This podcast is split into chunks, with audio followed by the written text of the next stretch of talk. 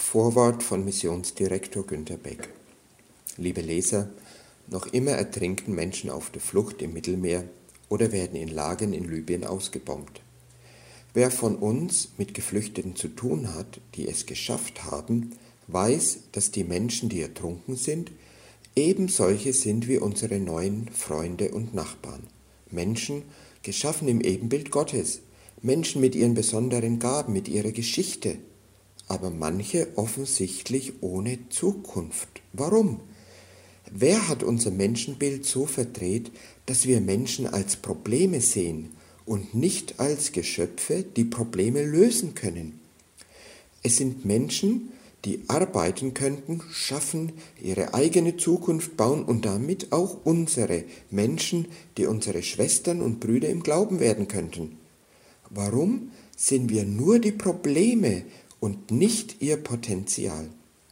Jesus war da anders. In Matthäus 9, Vers 35 bis 38 lesen wir, dass Jesus die Kranken und Leidenden sieht, erschöpft und hilflos wie Schafe, die keinen Hirten haben.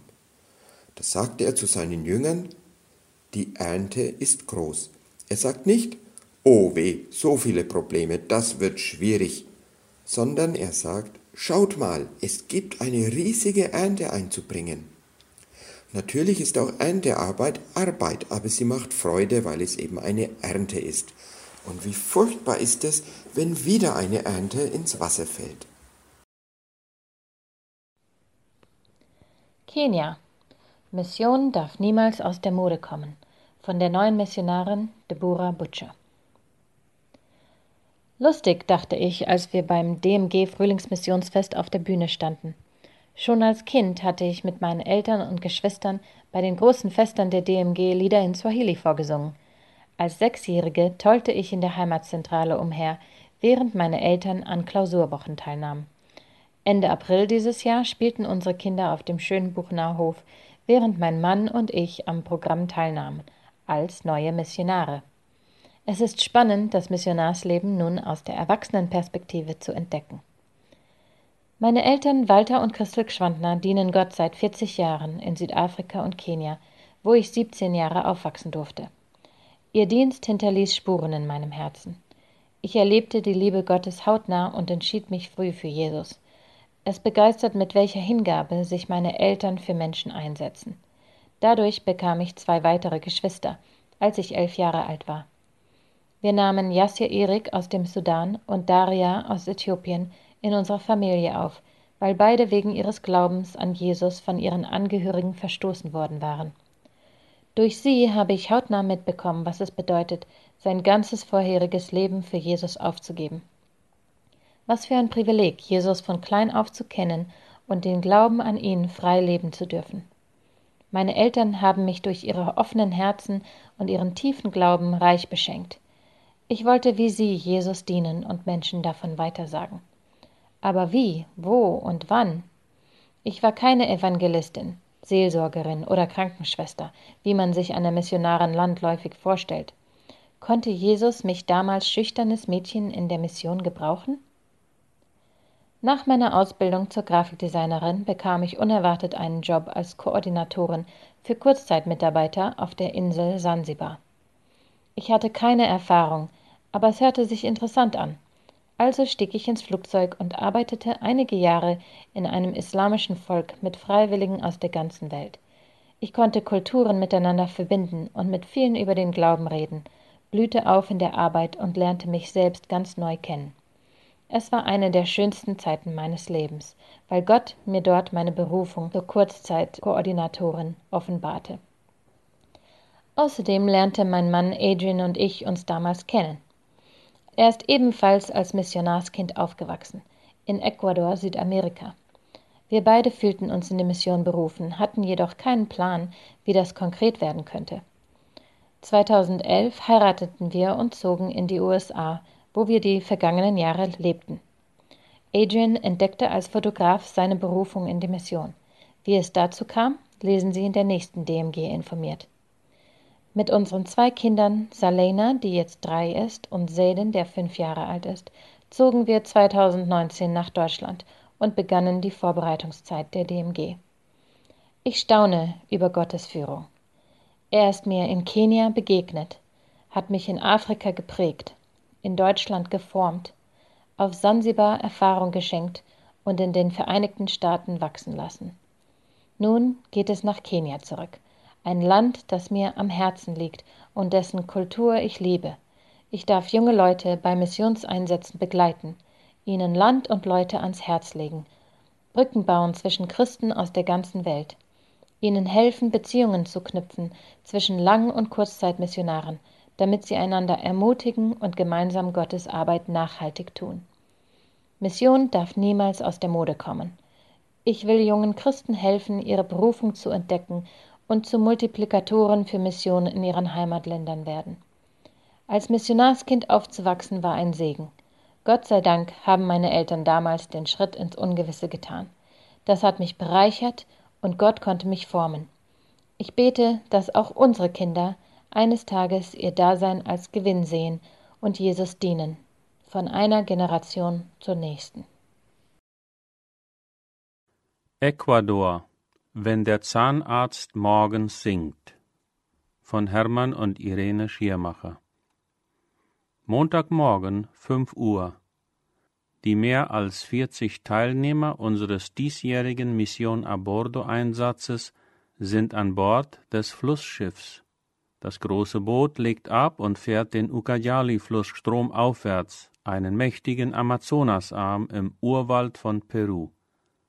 Unser Team besteht aus jungen und erfahrenen Ärzten aus Ecuador, begeisterten Christen aus Städten Perus und internationalen Helfern. Gemeinsam üben wir Mission ein, helfen medizinisch und sagen in Andachten und Gesprächen von Jesus weiter. Das Zusammenleben auf dem Schiff macht Freude. Wir besuchen Dörfer vom indigenen Volk der Shipibo und helfen den Menschen. Unsere fünf Ärzte behandeln kostenlos hunderte Kranke, vor allem Kinder. Die beiden Zahnärzte haben von morgens bis abends alle Hände voll zu tun. Genauso die Hebamme und die Physiotherapeuten. Hat Ihr Zahnarzt Ihnen schon einmal ein Lied gesungen? Wenn eine leidenschaftlich gläubige Zahnärztin für Sie betet oder der lebhafte, extrovertierte kolumbianische Dr. Lopez mit seinen Patienten Liedern anstimmt, vergeht die Angst auf dem Stuhl. Abends veranstalten wir bunte Programme in Kirchen der Dörfer, die wir besuchen und mit viel Zeit fürs Gespräch. Vormittags hält unsere Gruppe Gottesdienste und Kinderprogramme. Am Ende sind sich alle einig, dass sie auf dem Boot eine tiefe Veränderung erfahren haben. Ärzten Verito beispielsweise kam mit, um Menschen zu helfen. Sie hatte ihre Ehe schon aufgegeben. Bei der Reise erlebt sie Heilung an ihrer eigenen Seele. Damit hat sie nicht gerechnet. Bitte beten Sie für unsere Einsatzteilnehmer, dass sie das Gelernte in Sachen Mission auch im Alltag leben. Mexiko Tod und Taufe von Susanne und Eleazar Tejo Habich. Licht und Finsternis liegen manchmal dicht beieinander. So ein Tag war der 8. Juni für uns. Wir hatten uns riesig auf die Taufe gefreut. Drei Tarahumaras, Vater, Mutter und Sohn, wollten ihr Bekenntnis zu Jesus Christus in der Taufe festmachen. Mit einer kleinen Gruppe Gäste fuhren wir zu einem Fluss in die Pampa hinaus. Es sollte unsere erste Taufe im Volk der Tarahumaras werden, nach zwei Jahren in ihrer Bergregion. Für unsere Kollegen Josh und Candice war es sogar die erste Taufe nach sechs Jahren. Noch bevor wir Huachochi verlassen, erreicht uns die Nachricht, dass Angelikas Schwager gerade verstorben sei. Angelika ist die Tochter der Täuflinge und eine Freundin aus unserer Gemeinde, die uns oft in die Bergdörfer begleitet, damit wir mit ihren Angehörigen die Bibel lesen. Wir kommen bei ihr an, um sie zur Taufe ihrer Eltern abzuholen. Da zeigt sie uns ihren toten Schwager, der noch warm im Bett liegt. Todesursache Leberzirrhose. Der nächste aus der Familie, der sich totgesoffen hat. Alkoholabhängigkeit ist leider weit verbreitet bei den Tarahumara-Indianern. Angelikas Mann trinkt auch viel zu viel und nimmt Drogen. und ihr 15-jähriger Erik ist gerade erst zurück aus einer sechsmonatigen Therapie. Alejandro, der Verstorbene, hinterlässt drei Kinder, die bei ihrer Großmutter leben, weil ihre Mutter sie schon lange verlassen hat. Es ist so traurig. Nach einer Weile des Mittrauerns setzen wir unseren Weg zur Taufe fort. Es wird eine bewegende Feier. Abends sind wir rechtzeitig zur Totenwache zurück und am nächsten Tag natürlich auch bei der Beerdigung dabei. Die Taufe war wunderschön. Ein krasser Gegensatz zu dem Todesfall. Drei Menschen, die Jesus kennengelernt haben, ihm nachfolgen und das öffentlich bezeugen. Das ist Leben in Fülle. Das ist ewiges Leben. Es war ein Freudenfest, denn Jesus ist der Weg, die Wahrheit und das Leben. Diese Freude hat sich in den Gesichtern der Täuflinge wiedergespiegelt. Falls Sie mehr hören wollen über die indigene Volksgruppe der Tarahumaras und unsere Arbeit in der Sierra von Chihuahua, Mexiko, können Sie uns über die DMG kontaktieren. Wir sind ab August im Heimataufenthalt. Bedarf an allen. Von Christine und Jonathan Winaske, Paraguay. Fast am Ende der Erde, zumindest aus deutscher Sicht, liegt Feuerland im Süden von Argentinien und Chile. Und kurz davor kommt Paraguay. Bis zu den Enden der Erde soll das Evangelium weitergetragen werden, sagte Jesus. Also auch hierher an unser Ende der Welt. Das Land Paraguay hat eine lange Missionsgeschichte. 84 Prozent der Bevölkerung sind römisch-katholisch. Sie leben ihren Glauben meist sehr traditionell ohne eine echte Beziehung zu Jesus. Daneben gibt es viele Leute, die noch Okkultes aus den alten Naturreligionen praktizieren. Nur wenige kennen die Freiheit, die gute Botschaft von Jesus Christus. Unser Team arbeitet vor allem mit der unerreichten Landbevölkerung, den indigenen Ureinwohnern und Menschen, die es vorziehen, außerhalb des Großstadtgedränges zu wohnen. Doch auch die Hauptstadtregion wird erreicht. Bedarf gibt es bei uns vor allem an Gemeindegründern, Missionaren, die einen langen Atem haben die bereit sind, mit Fremden ihr Leben zu teilen, die Menschen mitten in die Langsamkeit auf dem Land hinein das Evangelium bringen. Wir brauchen Theologen und Christen, die in ihrem Beruf authentisch Glauben leben. Handwerker, Ärzte, Pädagogen, Verwalter und andere Berufe mehr. Vieles kann eingesetzt werden, um hier zu wirken. In Jüngerschaft, Missionsmobilisation, Kinder- und Jugendarbeit und an einer Schule an verschiedenen Orten. Wir selbst arbeiten mit Kurzzeitmitarbeitern und Freiwilligen, jungen Leuten, die eine gewisse Zeit Menschen Gottes Liebe weitergeben. Sind Sie dabei? Peru. Theologie wichtiger denn je. Von Benjamin und Daniela Marx. Bereits 1910 wurde in der World Missionary Conference in Edinburgh der Status Lateinamerikas heftig debattiert. Ist Lateinamerika nicht längst ein christlicher Kontinent? Diese Frage bewegt auch 100 Jahre später noch Herzen. Beispielsweise das eines Studenten der interkulturellen Studien am Moody Bible Institute in den USA, der kürzlich sein Praktikum in unserer Gemeinde hier in Arequipa absolviert hat. Mir klingelt es noch in den Ohren, wie er mit den Worten zu mir kam. Jetzt verstehe ich. Hier gibt es wirklich noch viel Arbeit. Er bezog sich auf meinen Kommentar beim Café, dass es in Lateinamerika in der theologischen Ausbildung ein Riesenvakuum gebe. Christen und Pastoren sehnen sich nach biblisch fundierter Ausbildung. Doch wo bekommen sie die? Wer geht schon gerne zu einem Arzt ohne medizinische Ausbildung? Wer sucht sich einen Anwalt, der von Gesetzen keine Ahnung hat? Und wer hört auf einen Pastor ohne theologische Ausbildung, der sich weder in der Bibel noch in der Kirchengeschichte auskennt? Also ich nicht.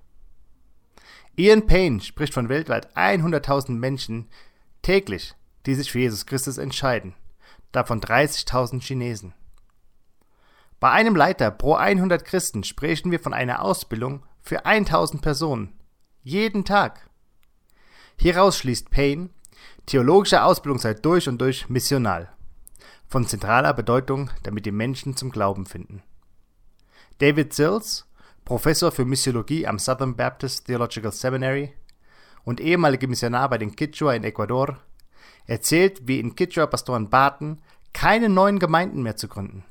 Viele betreuten schon acht bis zehn Gemeinden und waren mehr als nur überlastet. Hingegen baten sie um theologische Ausbildung für sich selbst und weitere Leiter. In den USA gibt es einen ausgebildeten Leiter für 235 Christen. Anderswo in der Welt kommen auf einen Leiter 450.000 Menschen. Vier von fünf Pastoren weltweit haben keine Chance auf eine fundierte theologische Ausbildung. Was lehren sie in ihren Gemeinden? Was verkündigen diese Pastoren sonntags? Christen brauchen biblische Antworten auf ihre Fragen. Wenn sie diese nicht erhalten, kommen die Antworten von irgendwoher, denn die Fragen bleiben ja durchaus bestehen. Dieses Vakuum bekämpfen wir aktiv, indem wir Peruaner theologisch ausbilden. Es hat aber auch eine gute Seite. Philip M. Stain schreibt, die schnell wachsenden Kirchen der dritten Welt beginnen nun, ihre eigenen Werte und Überzeugungen zu formulieren. Sie entwickeln neue Theologien, die sich bewusst mit Fragen auseinandersetzen, die westliche Theologen bisher ignoriert oder übersehen haben, da diese Fragen für sie bedeutungslos waren. Wir brauchen eine doppelte Strategie. Zum einen gilt es, Theologen, Missionare und Pastoren im globalen Süden auszubilden. Gleichzeitig können auch wir viel von ihnen lernen. Die Frage jedoch bleibt, auf was unsere Theologie baut. Es ist wichtig, sie wirklich auf dem Wort Gottes der Bibel aufzubauen und aus ihr Antworten auf heutige Fragen zu finden. Eine gesunde theologische Ausbildung ist wichtig für gesunde Gemeinden. Überall auf der Welt. Leitartikel in DMG informiert von Andrew House. Wir sind gefragt. Lukas 5, 27. Jesus sagte zu Levi, Folge mir nach. Folge mir. Zwei Worte, die es in sich haben. Auf einmal steht er vor ihm. Levi kann es nicht fassen, dass Jesus, von dem er schon so viel gehört hat, gerade ihm anspricht. Bei der Arbeit, mitten am Tag. Jesus sagt, folge mir. Keine Erklärung, keine lange Rede, nur diese zwei einfache Worte. Levis Herz pocht. Er weiß nicht warum, doch sein Vertrauen in Jesus packt ihm, sein Entschluss steht. Das Leben als erfolgreicher Geschäftsmann mit sicheren Zukunft erscheint ihm auf einmal sinnlos. Ihm ist bewusst, dass es kein Zurück gibt, wenn er jetzt mitgeht. Aber das spielt keine Rolle mehr, er will anders leben. Sein Herz ist vorbereitet, also steht er auf und geht mit Jesus. Jesus will, dass wir mitgehen. So ähnlich war es auch bei mir. In den Jahren nach meiner Taufe zeigte mir Jesus immer mehr, was ihm wichtig ist. Bei dem Aufruf, für ihn nach Afrika zu gehen, fiel die Entscheidung leicht, so schwerwiegend sie auch war. Auf was ich mich damals alles eingelassen hatte, war mir im ersten Moment überhaupt nicht klar. Es war auch nicht wichtig. Hauptsache, ich war bei Jesus. Die vielen Fragen meiner Mitstudenten konnte ich mit einer unerklärlichen Gelassenheit beantworten. Ich gehe nach Afrika. Gottes weltweite Gemeinde hat den Auftrag, Menschen aus allen Völkern und Sprachen zu Jünger zu machen. Keine Frage, wir Christen in Europa sollen uns weiterhin an Mission beteiligen. Was Jesus uns an Gaben, Erfahrung, Erkenntnisse, Liebe und Hingabe anvertraut hat, wird dringend benötigt. Es gilt, wie Levi aufzustehen, weltliche Ambitionen hinter uns zu lassen und auf Jesus Christus zu setzen. Damals lebte Jesus als Mensch auf der Erde. Sein Dienst in der Öffentlichkeit hat eben erst begonnen. Es sucht Nachfolger und seine Aufmerksamkeit fällt auf den Zöllner. Von den vielen Menschen fragt er ausgerechnet den Sünder. Jesus hat ihn im Blick. Levi muss sich entscheiden. Den Mut, der in ihm hochkommt, kann er selbst nicht fassen. Ein Geschenk Gottes. Levi steht auf und geht mit. Er hat nicht die leiseste Ahnung, auf was er sich gerade einlässt. Doch Jesus hat sein Herz berührt. Wie nie zuvor weiß Levi plötzlich, was dran ist. Er lässt alle scheinbare Sicherheiten mit einem Schritt hinter sich. Aus heutigen Perspektive erscheint uns dieser Entschluss überhastet, waghalsig, unverantwortlich. Der Wohlstand hat uns in Watte gepackt und gaukelt uns vor, dass unser Leben aus Sicherheit besteht. Wir haben sogar Gott die Rolle des Rückversicherers zugewiesen, der uns alles absichern soll, was wir nicht in der Hand haben. Aber Leben ist mehr. Leben in Fülle beginnt, wenn wir mit Jesus mitgehen, so sorglos die Schritte auf den ersten Blick auch erscheinen. Bringen wir unsere Gaben ein? Levi darf Jesus drei Jahre lang begleiten. An Gottes Hand nimmt er eine bedeutende Rolle in der Gemeinde und Weltgeschichte ein. Seine Begabung und Erfahrung entfalten sich unter der Führung von Jesus. Stellen Sie sich vor, Levi wäre sitzen geblieben. Wie armselig und traurig wäre sein Leben verlaufen. Würden wir im Himmel einmal bereuen, wo wir sitzen geblieben sind, als Jesus vor uns stand? Oder gehen wir mit? Wir, die Gemeinde Jesus in Deutschland, sind gefragt. Jesus will, dass wir die Gaben, Gunst und Gelegenheit, die er uns anvertraut hat, für seine weltweite Mission einsetzen. Die Worte an Timotheus gelten bis heute. Mein lieber Sohn, lass dir durch die Gnade, die uns in Jesus Christus geschenkt ist, alle Kraft geben, die du für deine Aufgaben brauchst. 2. Timotheus 2, Vers 1 Der Auftrag an Paulus muss bis zum Ende ausgeführt werden. Dass ich, ein Diener dieser Botschaft geworden bin, ist ein Geschenk der Gnade Gottes mir, der Allergeringsten von allem, die zu Gottes heiligem Volk gehören, hat Gott in seiner Gnade dem Auftrag gegeben, den nichtjüdischen Völker zu verkünden, was für einen unermesslich großen Reichtum in uns, der Person Jesus Christus, geschenkt ist. Aus Epheser 3, 7 und 8. Der Auftrag gilt uns allen. Jeden einzelnen von uns hat Christus einen Anteil an den Gaben gegeben, die er in seiner Gnade schenkt. Jedem hat er seine Gnade in einem bestimmten Maß zugeteilt. Epheser 4, Vers 7. Es gibt so viele Menschen weltweit, die nie von Jesus gehört haben. Auch wir Christen aus Europa sind gefragt. Gott in seiner Gnade gibt uns so viel gute Gelegenheit. Er hat uns so beschenkt und begabt. Wir sind weltoffen, haben Respekt vor anderen Kulturen, sozialpädagogische Kompetenz, Erfahrung in interkultureller Zusammenarbeit, sind gute Bibellehrer, haben Freude am Sprachen, Organisationstalent, betriebswirtschaftliches Wissen, ein Gespür für Gerechtigkeit und die Bereitschaft, einiges auf uns zu nehmen. Selbst wenn ein Großteil der nächsten Generation von Missionare aus Asien, Afrika und Lateinamerika kommt, gibt es in der zweiten Reihe unter der Leitung Einheimischer viele Schlüsselaufgaben zu vergeben, in die wir perfekt einpassen. Wofür sind wir gefragt? Erstens Schulung und Ausbildung. Wir haben von einer hervorragenden Bildung und Vielfalt an modernen Lernmethoden profitiert. Die sind in der Schulung christliche Mitarbeit in vielen Themengebieten gefragt.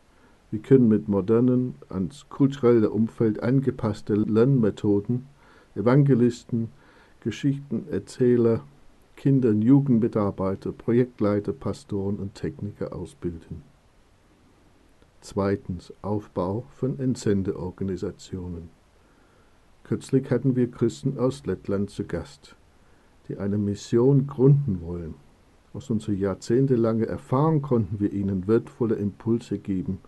Gute Rat und Begleitung sind weltweit gefragt. Es geht nicht darum, uns zu kopieren, sondern Erfahrung zur Verfügung zu stellen und gemeinsam zu lernen. Drittens Gemeindegründer. Unsere postchristliche Gesellschaft misstraut Kirche und christlicher Tradition. Darum sind neue Formen der Verkündigung und Gemeindegründung nötig. In einem Plattenbau oder Innenstädten sind kreative Wege gefragt, um in den verschiedenen soziologischen Milieus glaubwürdig als Christen zu leben. Das erfordert viel Liebe, Sensibilität und Ausdauer. Echte Pioniere. Viertens. Betriebswirte und Finanzfachleute. Finanzfachleute sind wichtig in der globalen Missionsarbeit. Projektleitung, Dokumentation, Buchprüfung. Wenn Zehntausende von Mitarbeitern auf allen Kontinenten unterwegs sind, ist eine hochkomplexe Organisation erforderlich, damit die notwendige Vorbereitung, Dokumente und Finanzen vorhanden sind und Informationen reibungsfrei fließen.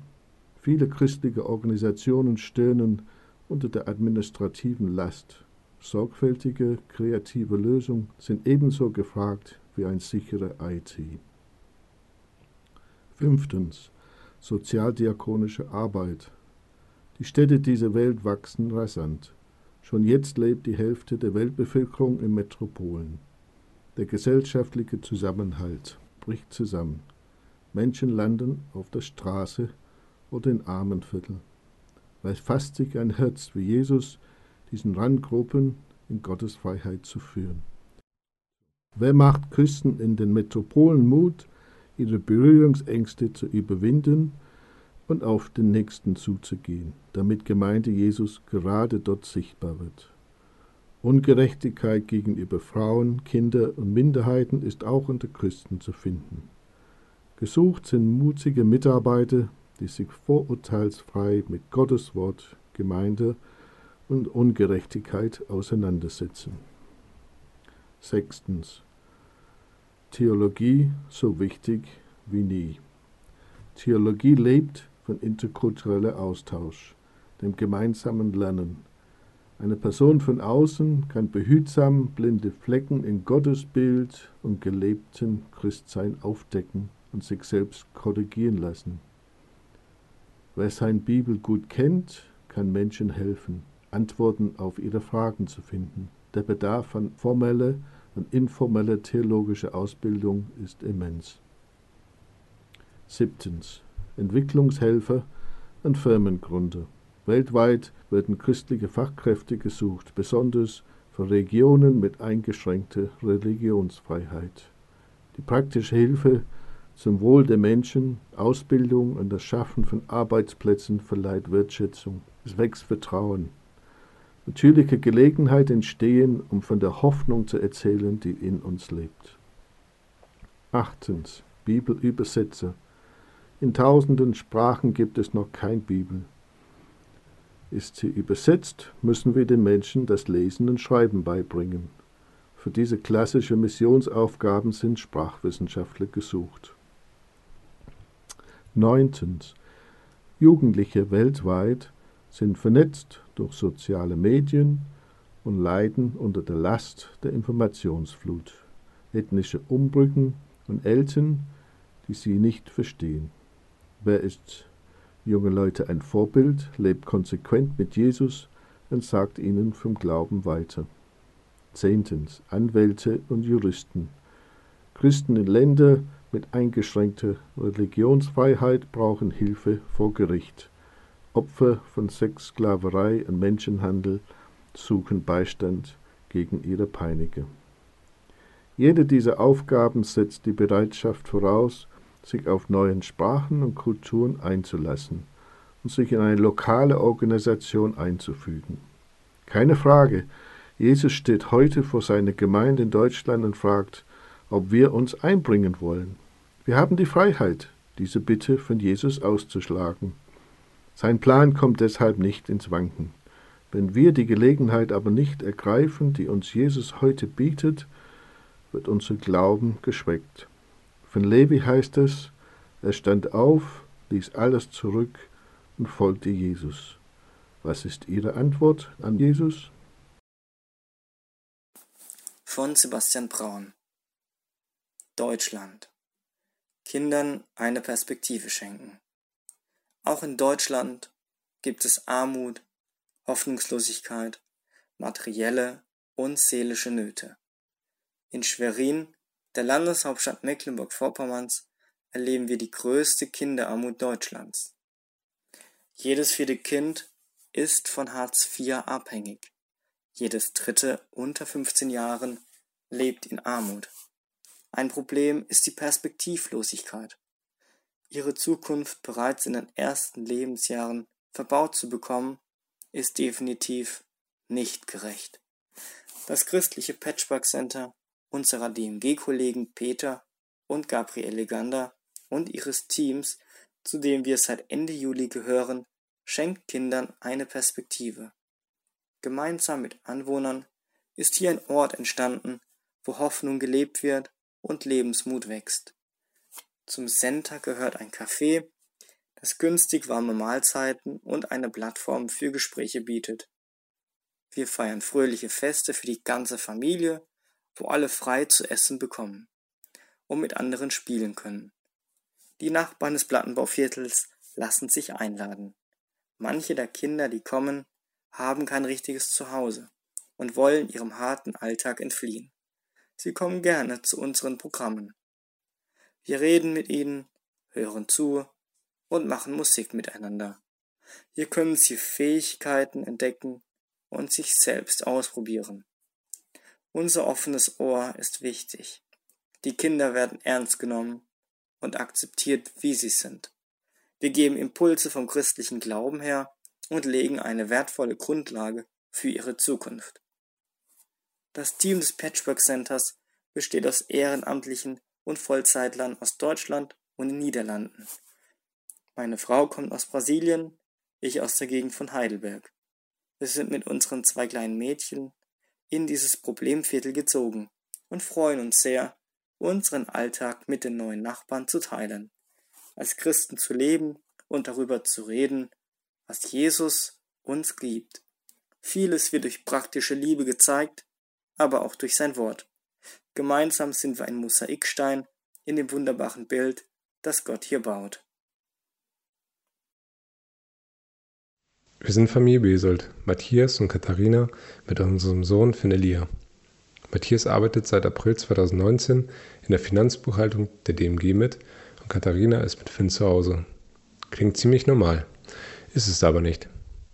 2009 lernten wir uns kennen und wurden ein Paar. Fünf Jahre später heirateten wir, nachdem wir die Ausbildung abgeschlossen hatten. Matthias als Kaufmann im großen Außenhandel, Katharina als Bankkauffrau.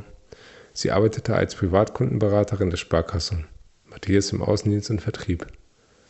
2014 war sich Katharina sicher, dass ihre Zeit bei der Bank enden würde. Was käme danach? Auch Matthias spürte, dass es weitergehen würde. Doch wohin?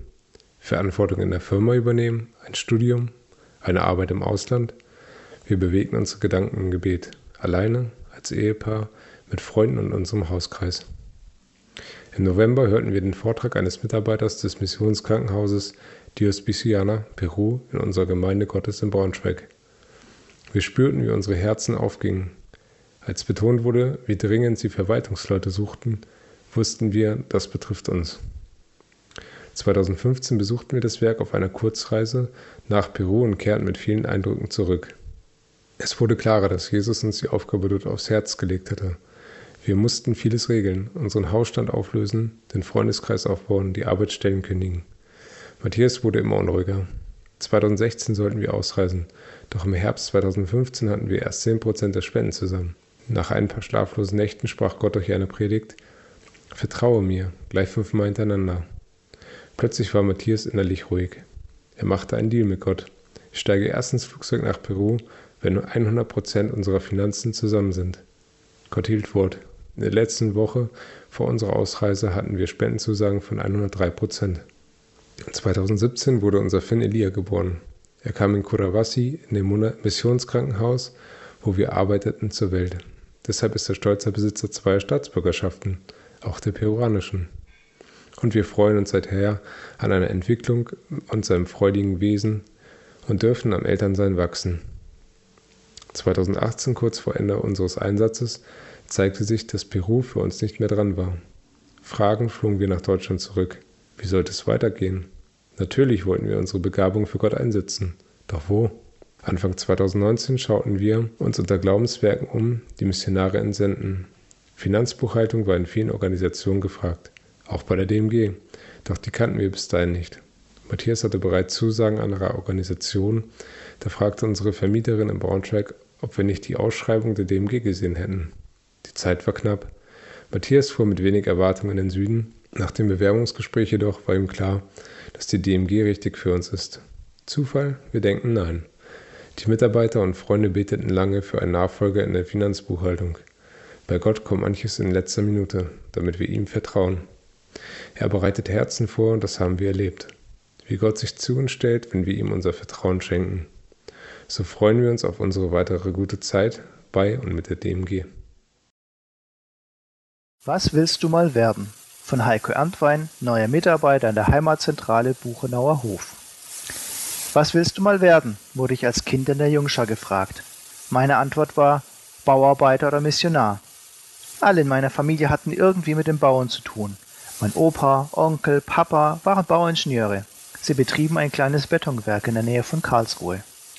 Männer fremdländischer, meist türkischer oder griechischer Herkunft arbeiteten für sie.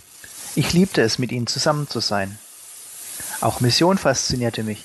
Meine Großtante war in der Südsee und schickte uns immer tolle Postkarten mit Meer, weißen Sandstränden und Palmen.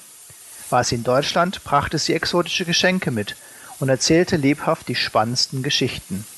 Sonst hatte meine Familie nur wenig mit dem Glauben zu tun. Trotzdem schickte meine Mutter meinen Bruder und mich viele Jahre in die Jungschar und auf Freizeiten der Liebenzeller Mission. Als Konfirmand begann ich, über Gott und die Bibel nachzudenken und ohne es zu wissen, Jesus zu suchen. Bei einer Sommerfreizeit von Wort des Lebens verstand ich, dass Jesus Herr meines Lebens sein will. Ein Aha-Moment. Meine geistliche Heimat fand ich beim EC in Blankenloch. Als es wirklich um die Berufswahl ging, kamen meine Berufswünsche aus der Kindheit wieder auf den Tisch. Ich strickte mir einen Zehn-Jahresplan. Ein Jahr Zivildienst, dann Bauwesen studieren und danach fünf Jahre theologische Ausbildung. Mit Anfang 30 wäre ich fertig und würde Gott als technischer Missionar zur Verfügung stehen, idealerweise in der Südsee. Bis zum Zivildienst kam ich. Den absolvierte ich in der Gärtnerei der Liebenzeller Mission. Diese Zeit in einem christlichen Umfeld war prägend. Was wollte Gott tatsächlich von mir? Nach verschiedenen baubezogenen Praktika begann ich das Studium zum Bauingenieur. Aber Gott sprach zu mir. Durch Bibelverse und Gespräche mit zum Teil wildfremden Menschen, beispielsweise einem katholischen Priester, einem Berufsberater, der eigentlich Theologe war, und Aussagen meiner Professoren. Gott hatte einen anderen Weg für mich. Ich sollte ausschließlich als Missionar für ihn arbeiten. Also gab ich das Baustudium auf, um in Bad Liebenzell Theologie zu studieren. Das war keine leichte Entscheidung. Bis dahin war ich gewohnt, eingeschlagene Wege zu Ende zu führen. Allerdings hat mich mein Leben als Christ auch gelehrt, auf Gott und sein Wort zu hören, es ernst zu nehmen und mich unter seine Leitung zu stellen. Während des Studiums lernte ich meine liebe Frau Simone kennen, die den Traum von Mission mit mir teilte. Wir verbrachten ein Jahr in Kanada bei einem interkulturellen Training, wo unser Niklas geboren wurde. 2006 reisten wir als Missionare nach Ecuador aus, zu Kichwa-Indianern ins Andenhochland. Wir arbeiteten mit Kindern und Jugendlichen in der theologischen Ausbildung und evangelisierten. Im Laufe der Jahre bekamen wir drei weitere Söhne, Luis, Matteo und Adrian. Gott hat uns durch manche Not hindurchgetragen. In zwölf Jahren Einsatz konnten wir aber auch positive Spuren hinterlassen. Seit Sommer 2018 leben wir im Finstal bei Karlsruhe und ich fand eine neue Aufgabe bei der DMG. Witzig ist, dass ich jetzt Bauarbeiter suche, die Gott in ihrem Beruf als Missionare im Ausland dienen. Und alle anderen, die Gott berufen hat. Ärzte, Schreiner, Ingenieure, Lehrer, Hörgeräteakustiker, Hundetrainer, Sozialarbeiter, Elektroniker, Kaufleute, IT-Fachleute, Krankenschwestern und viele mehr. Wollen Sie mehr wissen? Dann rufen Sie mich an 07265 959 157. Italien. Die Türen der Liebe von Almut und Erwin Büschlen. Bitte beten Sie für unseren Gemeindebau südlich des Gardasees. Es gibt viele offene Türen, durch die wir Gottes Liebe weitergeben können. So viele Menschen um uns herum erleben Schweres. Sie zu unterstützen, für sie zu beten und ihnen den Rücken zu stärken, ist eine unserer wichtigsten Aufgaben. Zum Beispiel eine alleinerziehende Mutter, die hart in der häuslichen Pflege arbeitet. Sie muss unglaublich flexibel sein, was Arbeitszeiten und Einkommen betrifft. Wie glücklich war sie, als sie vor ein paar Monaten eine Stelle bei einer Familie mit einem schwerstbehinderten erwachsenen Sohn bekam. Sie bringt sich liebevoll in der Familie ein und erzählt von Jesus. Und das, obwohl ihre eigene Familie im Ausland lebt, ihr Bruder letztes Jahr gestorben, die Mutter krank ist und Anfang des Jahres ihr jüngerer Bruder von seiner Frau ermordet wurde. Ich besuche sie gern und telefoniere mit ihr. Wir beten und weinen miteinander. Inzwischen war der junge Mann, den sie pflegt, auf Kur. Wieder hatte sie kein Einkommen. Da verunglückte auch noch sein Vater bei einem Autounfall. Er wurde mit fast der gleichen Diagnose wie sein Sohn in ein Zentrum für Gehirngeschädigte eingewiesen. Was das für die Familie bedeutet, kann man sich kaum vorstellen. Meine Freundin versucht mit all ihrem Glauben der Familie Mut zu machen. Immer wieder betont sie, wie wertvoll es für sie ist, dass sie mit uns reden kann, um die Situation vor Gott zu bringen und wieder Kraft zu tanken. Durch unseren christlichen Sozialkulturverein Strada Facendo, das bedeutet auf dem Weg sein, wollen wir in der Gesellschaft präsent sein. Vergangenes Jahr haben wir eine Ausstellung zum Thema Die Türen der Liebe organisiert, in Anlehnung an das Buch von C.S. Lewis, was man Liebe nennt. Wir staunen, wie Jesus zu Menschen spricht und wie wir ein Segen in unserer Umgebung sein dürfen. Zudem kümmern wir uns mit Hausaufgabenhilfe um ein Handvoll Kinder und beten, dass sie eines Tages die Oberstufe beenden und damit auch eine Berufsausbildung haben. Hans-Peter Sauter, Österreich. Das Gebot der Stunde. Als wir vor 27 Jahren nach Österreich kamen, gab es in ganz Kärnten zusammen etwa 35 Mitarbeiter im Teil- oder vollzeitlichen Dienst. Die Missionare kamen aus der Schweiz, Deutschland, Holland, England und Amerika. Heute sind es gerade mal noch zehn vollzeitliche und nur drei davon sind Österreicher.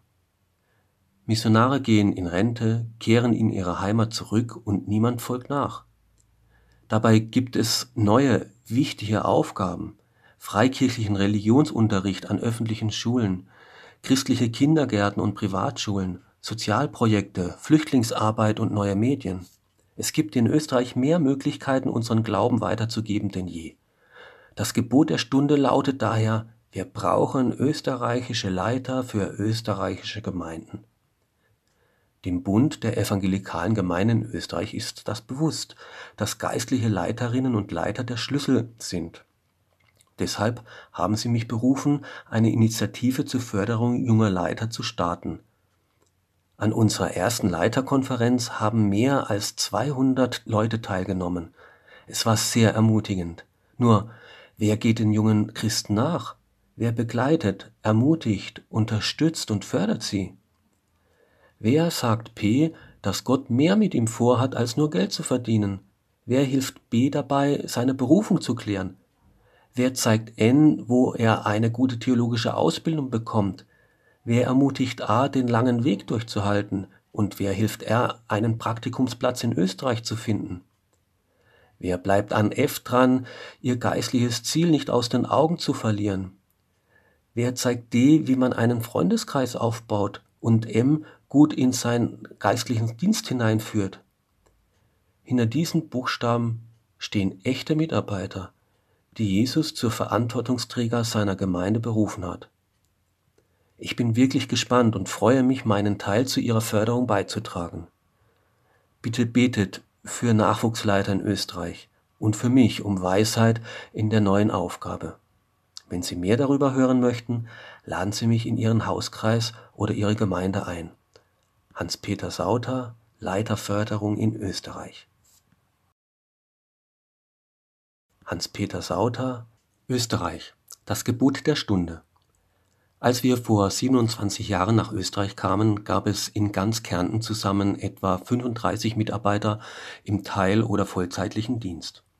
Die Missionare kamen aus der Schweiz, Deutschland, Holland, England und Amerika.